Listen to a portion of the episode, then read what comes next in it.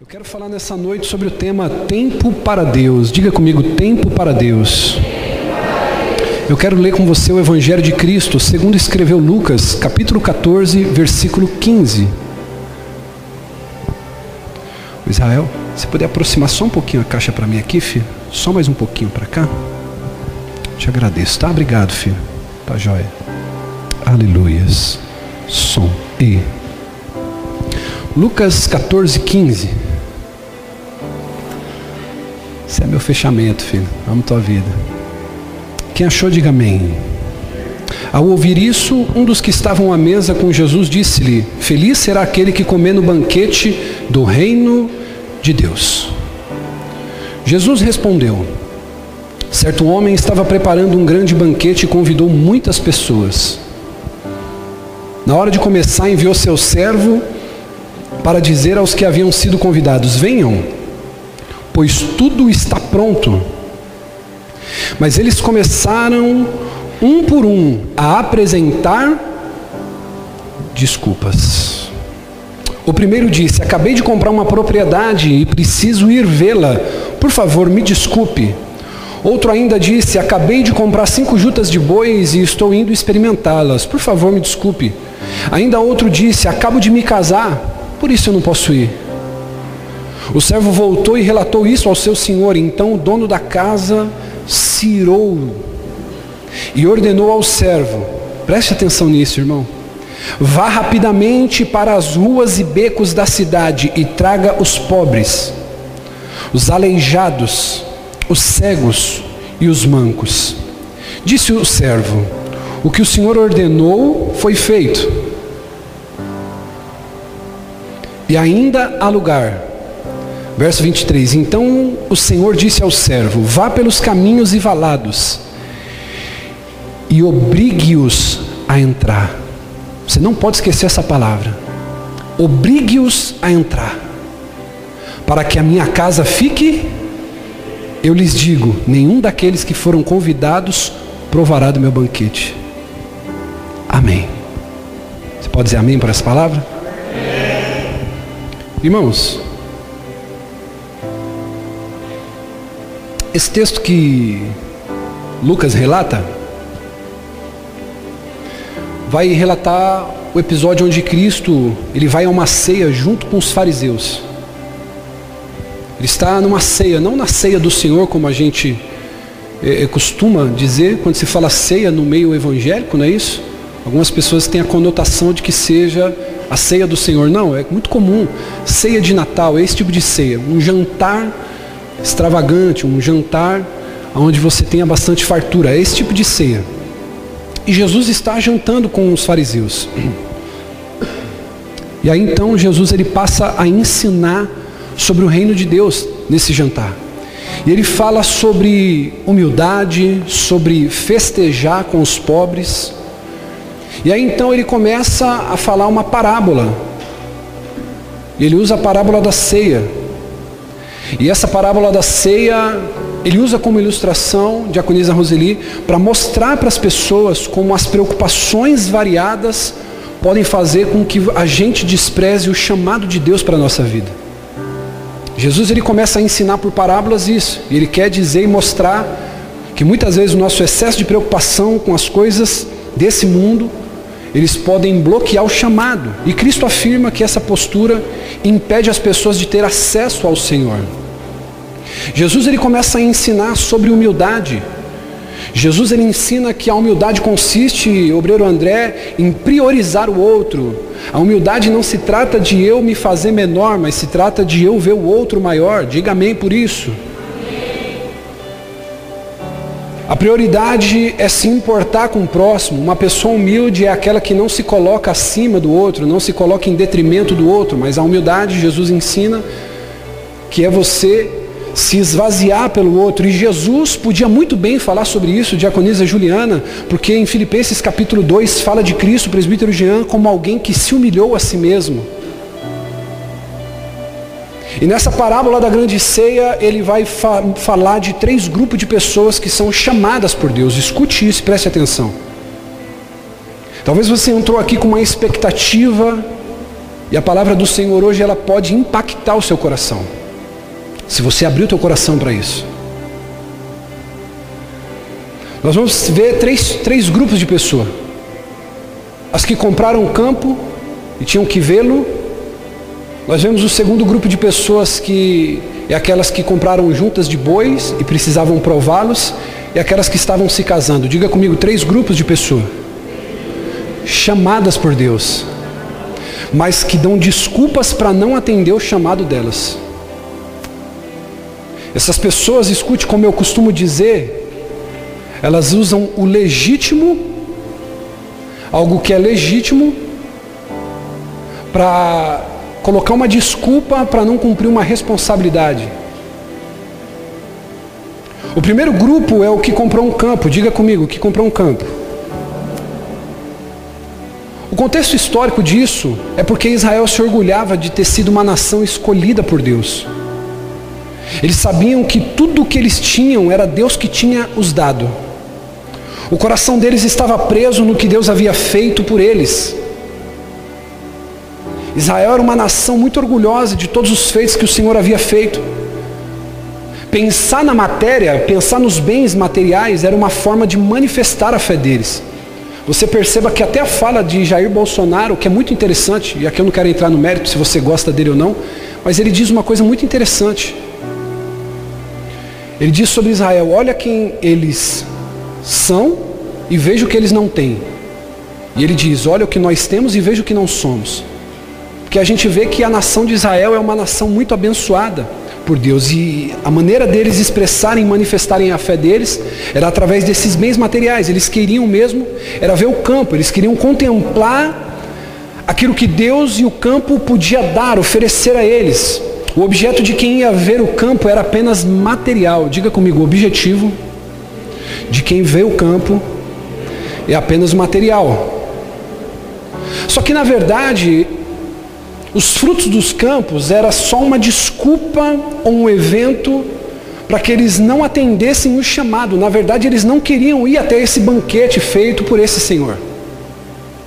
Eles usam o campo como uma desculpa e diz: "Olha, eu preciso ver os meus frutos, eu preciso conferir as coisas materiais que eu tenho, afinal de contas eu não posso deixar minha safra se perder, por isso que eu não posso atender esse chamado". Só que você precisa entender uma coisa, eu quero te dar aqui um adendo. Existia uma cultura antiga que qualquer convite, principalmente na época de Jesus, era feito com bastante antecedência. Principalmente para festa, principalmente para grandes banquetes. Esse banquete que esse senhor fez, ele não foi um banquete que ele teve um estado e falou assim: Olha, eu vou dar uma grande festa. Não, ele disse que era uma festa programada. Tanto que para isso para ele não passar vergonha no final, você perceba que ele fala: manda chamar todo mundo, porque onde que eu vou colocar toda a comida, toda a preparação que eu tive? Então esse convite era feito com antecedência. Então diga comigo assim: ninguém era pego de surpresa. Ninguém é pego de surpresa. Agora, esse relato que Jesus ele diz, ele está querendo trazer agora, contextualizando para os nossos dias, que Jesus nunca pega ninguém de surpresa. E você perceba uma coisa interessante, você que me ouve nessa noite, que Jesus ele não chamou nenhum desocupado. O convite era para quem tinha ocupações. Todos tinham ocupações. Jesus não chama desocupados. Ele já tinha as pessoas certas. Nós temos um chamado. O convite de Jesus é feito com antecedência. Ninguém é pego de surpresa. Você não está aqui porque você caiu do cavalo. Jesus ele já vem chamando você, ó. Ele já vem dizendo para você através do Espírito Santo, meu filho, chega do que você anda fazendo. É tempo de você colocar um fim. Ele está te chamando. Só que a gente muitas vezes se comporta como se fosse pego de surpresa. Tem algumas pessoas que insistem em dizer que foram surpreendidos. Tem pessoas que chegam ao ponto de orar para saber se responde o chamado de Cristo ou não. Só que quando eu olho para esse texto, eu percebo o quê? Por isso que o tema da mensagem é tempo para Deus. Existem pessoas que estão ocupadas demais para Deus. Existem pessoas que estão ocupadas com o seu trabalho demais. Existem pessoas que estão ocupadas demais com a sua família para ter tempo para Deus. Existem pessoas que estão ocupadas demais no trabalho para ter tempo para Deus. Posso falar uma coisa aqui, sim ou não? Tem pessoa que está ocupada demais com a obra que Deus deu para ele fazer. E o que está tirando essa pessoa da presença de Deus é a própria obra de Deus. A pessoa está tão envolvida com a obra que Deus deu para ela que ela já não tem tempo mais para quem o chamou para fazer a obra, ele só tem tempo para a obra. E você precisa entender aqui que existe um convite para um grande banquete. Que convite é esse, bispo? Um convite para a salvação, chamado na soteriologia pelos teólogos de as bodas do cordeiro aonde terá uma grande mesa preparada. Irmão, se você acha que você já provou as delícias da terra, você não sabe o que, que você está perdendo se você não estiver nas bodas do cordeiro. Se você é igual eu, já acha que Coca-Cola é um refrigerante imbatível, é que você não sabe o que vai ter te aguardar para beber lá, querido, naquele grande dia. Se você acha, querido, que aquela feijoada, que aquele contrafilé, que aquela picanha, que aquele filé mignon maravilhoso que você come na churrascaria é algo maravilhoso, é que você não sabe o que está preparado para mim e para você naquele grande dia na mesa posta pelo Cordeiro. Só que tem gente que está ocupada demais com o convite. Ele está chamando. Sabe o que, que eu vejo aqui? Que tem pessoas que conhecem a Cristo. Só que essas pessoas elaboram desculpa para não exercer o chamado que Deus deu. Ah, bispo, eu me feri. Bispo, eu me machuquei. E você vai colocando desculpas. Na verdade, Posso falar isso aqui? Na verdade, você já sofreu coisa pior. Você, na verdade, precisa ser honesto com você mesmo, que você está inventando uma desculpa para você mesmo, para dizer, olha, eu não vou me comprometer, me responsabilizar. A verdade é essa. Você já sofreu crises piores, ataques piores, traições piores, dores piores. Só que você aprendeu, mesmo conhecendo a Cristo, formular desculpas para dizer assim: Senhor, eu não posso ir atender o seu chamado porque eu estou indo ver meu campo. Eu quero fazer uma pergunta para você aqui nessa noite. Que desculpa você tem apresentado a Deus para você não atender o chamado que Ele tem te feito? Qual é a desculpa que você tem elaborado? Ah, bispo, olha, eu preciso cuidar da minha família. É legítimo. E você precisa tomar cuidado, você que gosta de anotar, anote isso. Cuidado para você não usar o legítimo de maneira leviana. Não use o legítimo de maneira leviana. A pergunta que você tem que fazer, você não tem que me responder isso. Eu preciso da ajuda do meu amigo Espírito Santo agora e você abrir o teu coração. A Bíblia diz que não é por força nem por violência, mas é pelo Espírito. Então abre o teu coração para isso. Que desculpa você tem dado para não atender o chamado do Senhor para a tua vida? Isso aqui é muito poderoso, você precisa refletir. Será que você não tem tido? Porque uma coisa é certa, quem quer dar um jeito, Quem quer dar um jeito.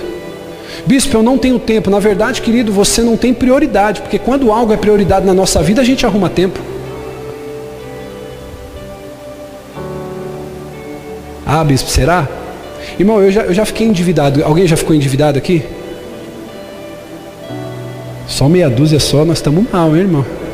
Alguém já ficou endividado alguma vez? Não estou falando agora, agora. Não estou falando agora, mas já ficou endividado já? Eu já precisei, minha esposa sabe disso. Eu já precisei trabalhar no meu horário de trabalho normal. E após o meu horário de trabalho, precisar vender alguma coisa, precisar fazer alguma tarefa para poder ter uma renda extra. Porque o dinheiro do meu trabalho era só para poder cumprir uma dívida e o que eu precisava para comer, para fazer outras coisas, eu usava com tempo a mais no meu trabalho. Ou seja, eu tinha tempo para poder ganhar um extra. Você conhece alguém que de maneira é, é, é descontraída, Julia, às vezes a gente fala assim, ó, fulano, o nome de fulano é trabalho, o sobrenome? Você sabe. Por quê? Porque é prioridade, trabalhar.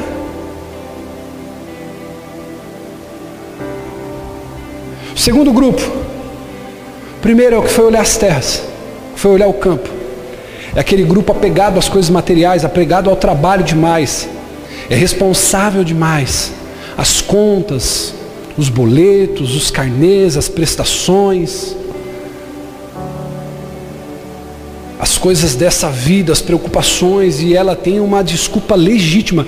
E você precisa tomar muito cuidado quando você tem desculpas legítimas para não atender o chamado do rei.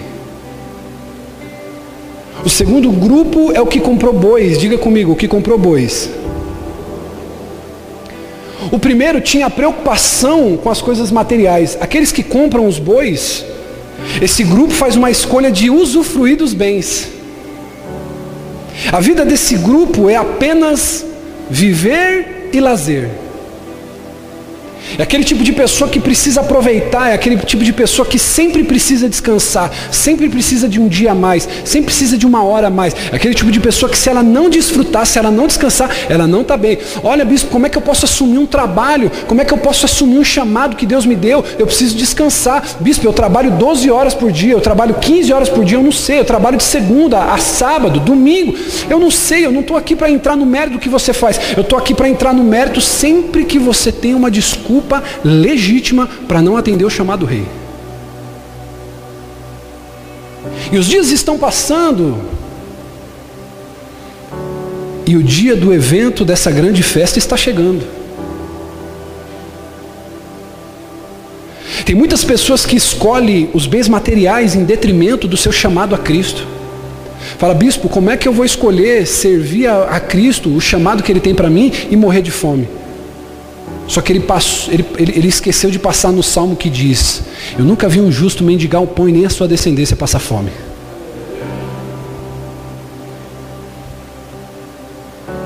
Tem algumas pessoas aqui, como nós tivemos no domingo, que culto fantástico foi o culto de manhã que nós tivemos. A noite foi uma benção também.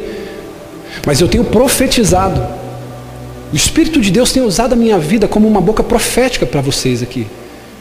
E eu tenho dito que no meio dessa crise nós íamos ter fila aqui de pessoas para contar o testemunho. E de fato aqui nós tivemos uma fila no domingo de manhã, em meio a uma pandemia, com 12 milhões de desempregados, pessoas quebrando, empresas falindo, sete pessoas aqui, pessoas dando testemunho de aumento de salário, pessoas que foram abençoadas com porta de emprego. E aí nós tivemos uma, uma, uma coisa que Deus ele nos deu ali naquela manhã. Alguém bateu na porta, sim ou não? Não bateram na porta, por quê? Quando eu sou convidado para ir em algum lugar, seu nome, filho, você que está de óculos e boné aqui? André? André, se você me convida para ir na tua casa, eu preciso ir com uma micha na mão para entrar lá? Se você me convidou, quando eu chegar lá, como é que eu vou entrar? As portas vão estar como? Abertas. As pessoas elas estão preocupadas demais em isso aqui eu vou pregar numa próxima oportunidade sobre o Salmo 126. Inútil será levantar bem cedo, trabalhar e dormir tarde, granjear e trabalhar pelo pão das dores, porque o Senhor ele dá aos seus amados enquanto dormem. Eu quero muito poder falar sobre isso aqui, o esforço do trabalho. Tem pessoas que confiam demais na força do seu braço, na força do seu intelecto, confiam demais no seu currículo, confiam demais no seu diploma, confiam demais na sua capacidade e não vivem a abundância do que Deus tem para fazer nas suas vidas. Por quê? Porque elas escolhem os bens materiais ao invés de colocar o reino de Deus e a sua justiça em prioridade. Você vai pegar esse tipo de pessoas que comprou os bois, o divertimento é a prioridade dessas pessoas. Ô bispo, por que, que eu vou assumir um compromisso com a comunidade? Talvez o Senhor te chamou para ser um voluntário, para ser um obreiro, um pregador. Às vezes tem pessoas que, que têm, às vezes, a capacidade de, de falar assim, não, pô, mas o, o pastor não trabalha. Eu queria ver muitas vezes você pregar quatro vezes na semana para uma igreja exigente como a nossa, sermões diferentes, com explicações diferentes, com revelações diferentes. Vai lá, querido, tentar pegar uma mensagem pronta na internet. É um desgaste. Ah, às vezes as pessoas olham para a diaconisa Juliana e dizem assim: Nossa, eu queria ter tanto essa, como é que diz assim, é, essa sorte que você tem de ter uma voz como essa. Ah, eu queria tanto ter essa, esse chamado, essa unção. Não vai ela lá treinar respiração, não vai ela fazer um curso, não vai os meninos aqui do, do, do louvor afiar o machado, pegar nota, pegar para poder se dedicar. Isso é um preço a ser pago. Só que o tipo de pessoa aqui que compra os bois, é, o divertimento é porque, bispo, eu vou ficar uma hora, duas horas lendo a Bíblia? Eu vou me trancar no quarto para orar 40 minutos? Tá doido? 40 minutos eu posso pegar uma Netflix lá top. Posso ver os Peak Blinders. Posso ver os Vikings, bispo. Ixi, dá para ver umas séries loucas lá. Eu vou, para quê? Eu vou aceitar o chamado do rei. Eu comprei uma junta de bois, eu preciso desfrutar. Pô, bispão, eu trabalhei tanto para poder comprar uma TV de LED, 55 polegadas, 60 polegadas. Ralei tanto para comprar aquele micro-ondas, bispo. Aí o senhor me vem com conversa de orar, o senhor me vem com conversa de ler a Bíblia, de chegar cedo na sexta-feira, chegar cedo na quarta-feira. Chamado de Deus, ô bispo, eu preciso desfrutar daquilo que eu trabalhei tanto. E o divertimento vira uma prioridade na vida daqueles que compram os bois. A filosofia da vida dessas pessoas muitas vezes é comprar e curtir o que comprou. Precisa comprar e desfrutar. Essa é a desculpa desse segundo grupo. Eu preciso desfrutar. Bispo, eu trabalhei tanto, eu me esforcei tanto, eu fiz tanto. Eu quero te fazer novamente essa pergunta. Qual é a desculpa que você tem dado para não atender o chamado?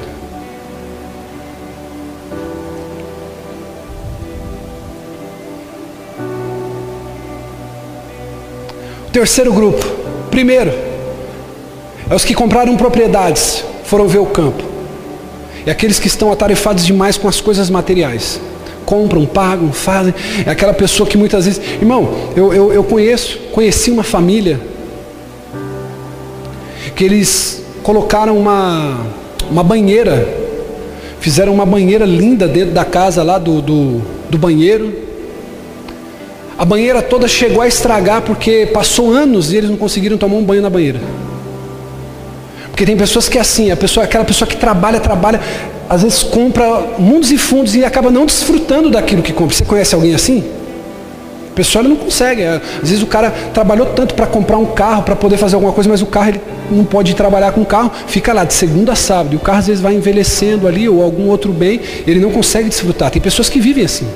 É o primeiro grupo, é aquela tarefada demais, contas para pagar, contas para receber. Muitos empreendedores caem nessa muitos empresários. O segundo, muitas donas de casa, muitos pais de família, de maneira legítima, querem desfrutar daquilo que trabalharam e estão dizendo não ao chamado do rei. Não tem tempo, olha, eu não, eu não tenho tempo, eu até queria me assentar a esse banquete maravilhoso, mas eu preciso ver os campos, eu preciso ver os bois. E o terceiro grupo é os que estão se casando, diga os que estão se casando. Esse grupo ele não podia se privar dos seus bons momentos para aceitar o convite de Cristo. Só que o problema é, redobre sua atenção e olhe para mim, é que muitos são chamados por Jesus no momento em que seus projetos estão acontecendo.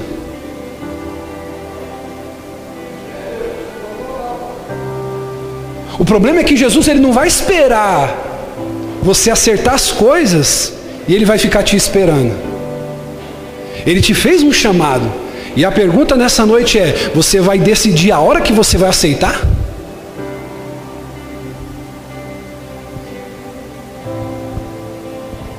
Esse terceiro grupo, eu encerro em alguns minutos, é aquele tipo de pessoa que é chamada por Deus no meio dos seus projetos, na hora que você está no olho do furacão. Ah, bispo, mas eu pensava na faculdade, bispo, eu estava pensando em abrir minha empresa, bispo, eu estava pensando em fazer um negócio, bispo. Não reclama comigo, não reclama com o obreiro, com o ministro de louvor. Você tem que saber, olha aqui para mim, redobre atenção, se você vai dizer sim ou não para aquele que está te chamando. Olha aqui para mim. Jesus não chama desocupado, diga, ele não chama desocupado. Quando ele chamou Pedro e João, o que, que eles estavam fazendo? Pescando. Quando ele chamou Mateus, o que, que ele estava fazendo? Coletando impostos. Quando ele chamou Paulo, o que, que Paulo estava fazendo? O maior perseguidor. Estava trabalhando. Aí você acha que ele vai te chamar quando você se aposentar, terminar a faculdade, comprar suas duas casas, uma casa de campo, ter seus três carros pagos e seus filhos tudo bem criado, casado? É isso? O terceiro grupo sofre por quê? Porque Jesus ele chega bem no momento na hora que os projetos estão acontecendo. Ou seja, ele, ele vai dizer assim, olha, o meu convite é muito educado, eu estou à porta. Eu só estou batendo, tá? É você que decide se abre ou não. Fica, fica tranquilo. Eu só estou dizendo para você assim, ó, ei, tem alguém batendo. Ô Jesus, mas agora não dá. Ai meu Deus do céu. Está fora do esboço. É difícil fazer isso, mas deixa fluir. Abre para mim Cantares. Jesus me ajuda a achar esse texto. Cantares de Salomão. Olha o que, que vai dizer. Meu Deus, cadê?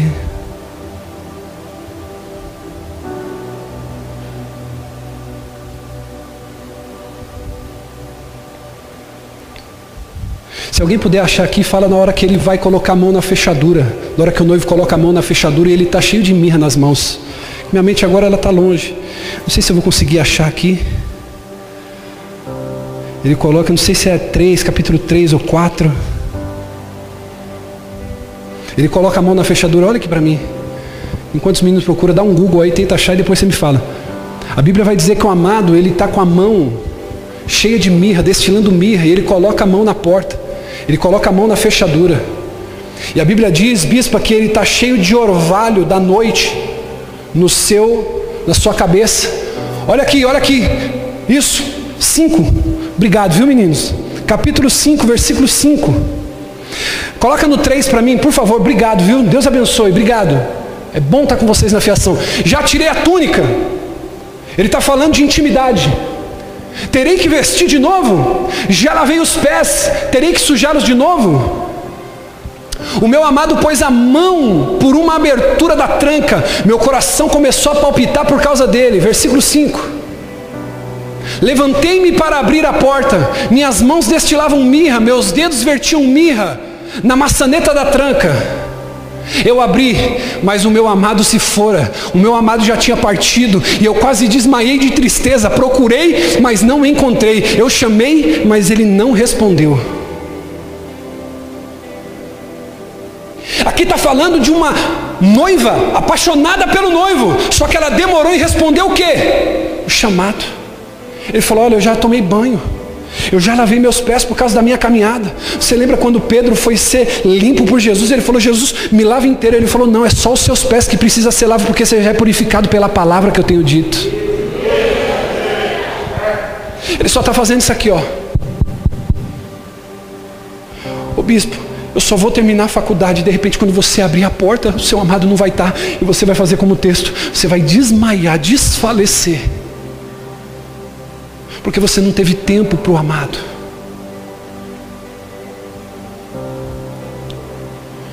Eu vou dizer uma coisa que é muito forte isso aqui, mas eu não quero te ferir. Eu preciso que você tenha maturidade agora e abrir o teu coração para o Espírito Santo te ministrar. Por gentileza, em nome de Jesus, isso não é indireta para ninguém. Eu preciso pregar a palavra de Deus. Quem me permite fazer isso? Eu preciso pregar, eu preciso pregar. Deixa eu pregar, não toma isso como ofensa. Mas tem muitas pessoas que se lembram de Cristo para abençoar o casamento, mas o casamento tem servido como desculpa para você ignorar o convite dele. Você se lembrou dele para falar: Deus, Jesus abençoa meu casamento. Você se lembrou de Cristo quando você precisava de uma bênção para se casar, mas depois que se casou, o casamento virou uma desculpa para você não servir o chamado dele. Tempo para Deus. Posso falar isso aqui? Você se lembra de Jesus quando você quer uma bênção para sua família. Mas muitas vezes a sua família tem servido como uma desculpa para você não aceitar o chamado dele. É um paradoxo. Eu preciso de Cristo para abençoar minha família, mas eu não posso deixá-la para servi-lo.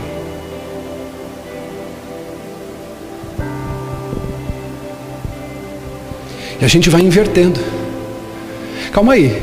Como que eu não posso servir aquele que é o único capaz de mudar a história da minha família? Então muitas vezes na nossa vida a gente faz essa inversão de valores, Israel. E você, filho, que está para se casar, ouça esse conselho da parte de Deus. Você que namora e é noivo, vai chamar Jesus para abençoar a tua vida, tua família, teu casamento? Então depois não largue ele por causa da tua família.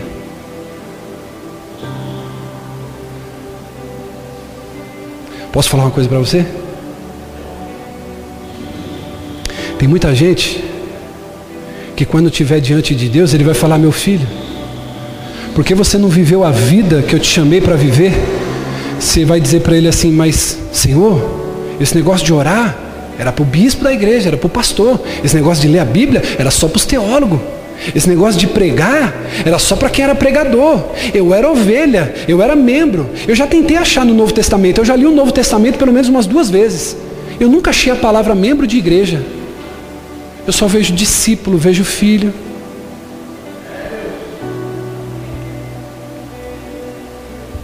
Posso fazer uma pergunta para você? Essa pergunta aqui é libertadora. Que dificuldade você tem vivido para conciliar sua família com o chamado de Deus? Qual é a dificuldade que você tem enfrentado? Será que de repente você não precisa, nessa noite, tomar a decisão de ver o que é prioridade na sua vida?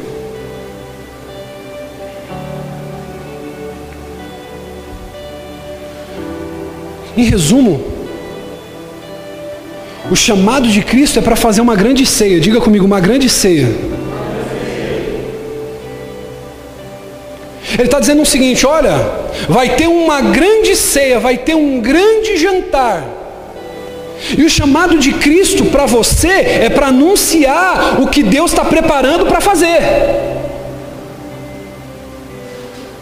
Escuta aqui, tem alguém que não é evangélico aqui, que não é cristão? Levanta a mão. Tem alguém? Você está, tá entendendo por que, que eu estou pregando isso aqui? Deus não erra o endereço da palavra.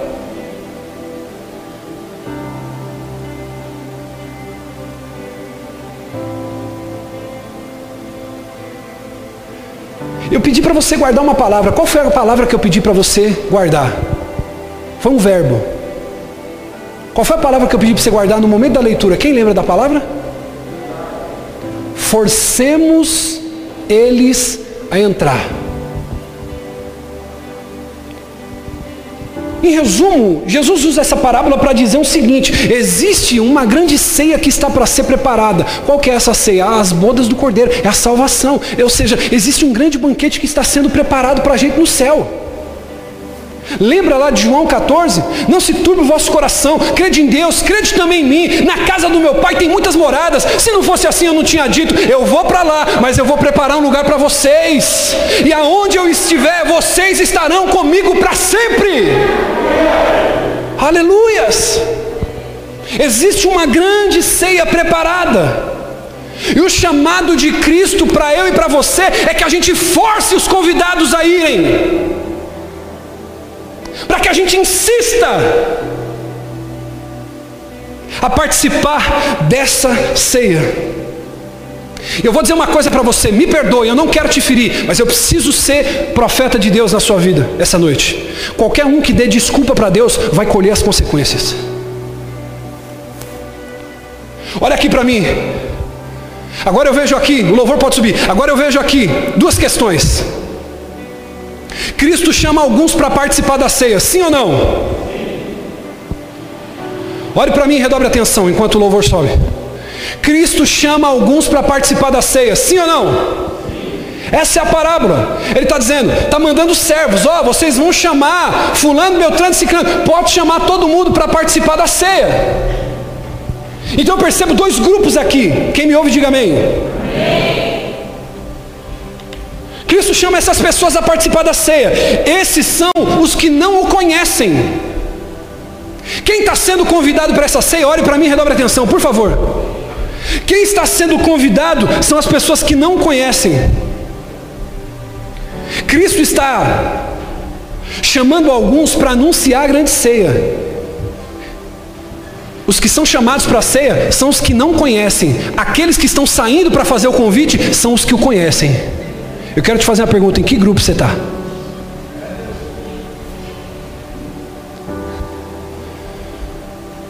Os servos voltam tristes. Talvez um dia você já voltou triste para casa, bispo. Você já voltou um dia triste para casa, Fabíola. Você já voltou um dia triste para casa. Porque teve alguém que não aceitou o convite para um grande banquete que você chamou. Talvez um amigo seu que estava lá no valado, aquela pessoa que estava com o casamento arrebentado, cheio de dívida, todo destruído, e a pessoa zombou de você, falou: Eu não tenho tempo para esses negócios de Jesus, não, cara. Eu não tenho tempo para esse negócio de igreja. E você voltou triste, talvez como esses, esses é, é, funcionários do Senhor, falando: A senhora, nós até chamamos Jesus para a grande ceia, mas eles não vieram. Quem não conhece o Senhor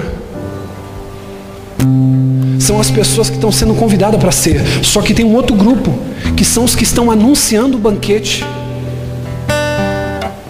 Esses são aqueles que conhecem o nome dele, são aqueles que fazem o nome dele conhecido. Sabe muitas vezes o que tem matado os cantores, os pregadores dessa nossa geração? É que eles pensam que tudo que tem feito fazem em nome deles. Eles não fazem para engrandecer o nome daqueles que enviou eles para chamar para o grande banquete. Bispo, você pregou muito, você arrebentou. Ô pastor, você tocou muito, você arrebentou. Hoje, nossa, você arrebentou. O ego cresce. Você não entende que você simplesmente só foi enviado para engrandecer o nome daquele que te chamou. Tempo para ele. Deixa eu te dizer uma coisa: não importa se você não conhece ele, você está sendo chamado para sentar à mesa. Ô bispo, e eu que já conheço, piorou, porque o seu trabalho é se assentar por último, porque você vai ter que colocar muita gente para sentar ainda nessa mesa. Não tem para onde correr, bispa. A gente foi chamado para servi-lo, a gente foi chamado para adorá-lo, a gente foi chamado para exaltá-lo, a gente foi chamado para servir aquele que é digno de receber a honra, a glória, o poder. Coisa para você, irmão: você não pode voltar para casa essa noite satisfeito com a vida que você tem levado. A sua mãe precisa de salvação, o seu pai precisa de salvação, os seus vizinhos precisam de salvação. Você foi chamado nessa noite para levar a palavra do Senhor. Existe um banquete que está sendo preparado para todos aqueles que quiserem aceitar o convite dele. Olhe para mim, redobre a atenção. Cristo chama alguns para forçar os convidados.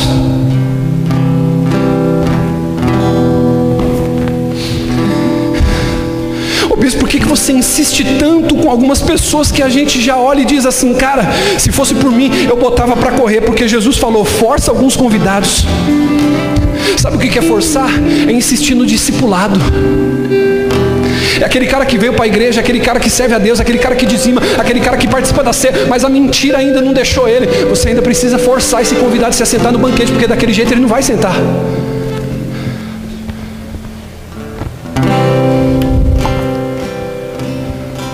Eu preciso forçar esses convidados através do discipulado, através da oração, por aqueles que não têm interesse ou força para atender o chamado.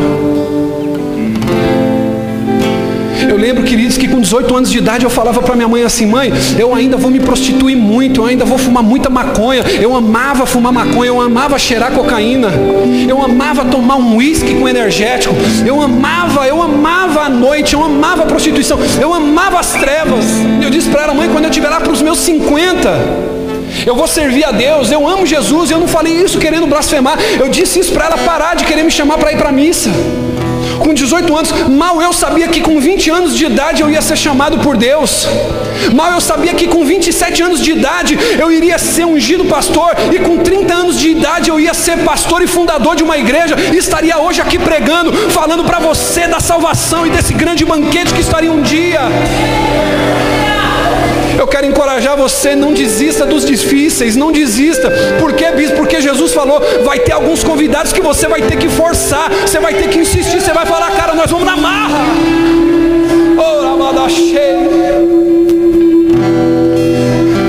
Existe algo dentro de você que diz assim, cara, não rejeita o chamado. Não rejeite o chamado. Deixa eu dizer uma coisa para você. Escute isso no dia que algum desses aqui achar que eles são dono de alguma coisa aqui, Deus vem, tira e coloca outro. No dia que eu achar que essa igreja aqui não vai ser mais nada, porque eu sou o pastor que prega que faz que aconteça, ele vem, tira e coloca outro, porque o banquete é dele, a festa é dele, os convidados são dele.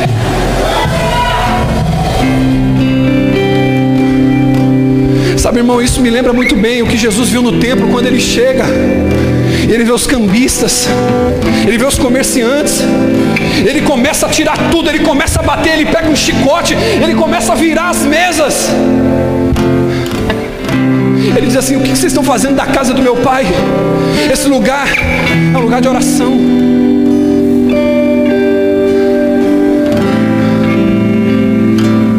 Tempo para Deus, irmão. Quem é você nessa noite? Olhe para mim, eu encerro aqui. Diga comigo, Deus não está me obrigando a nada. Ele simplesmente está batendo e me chamando.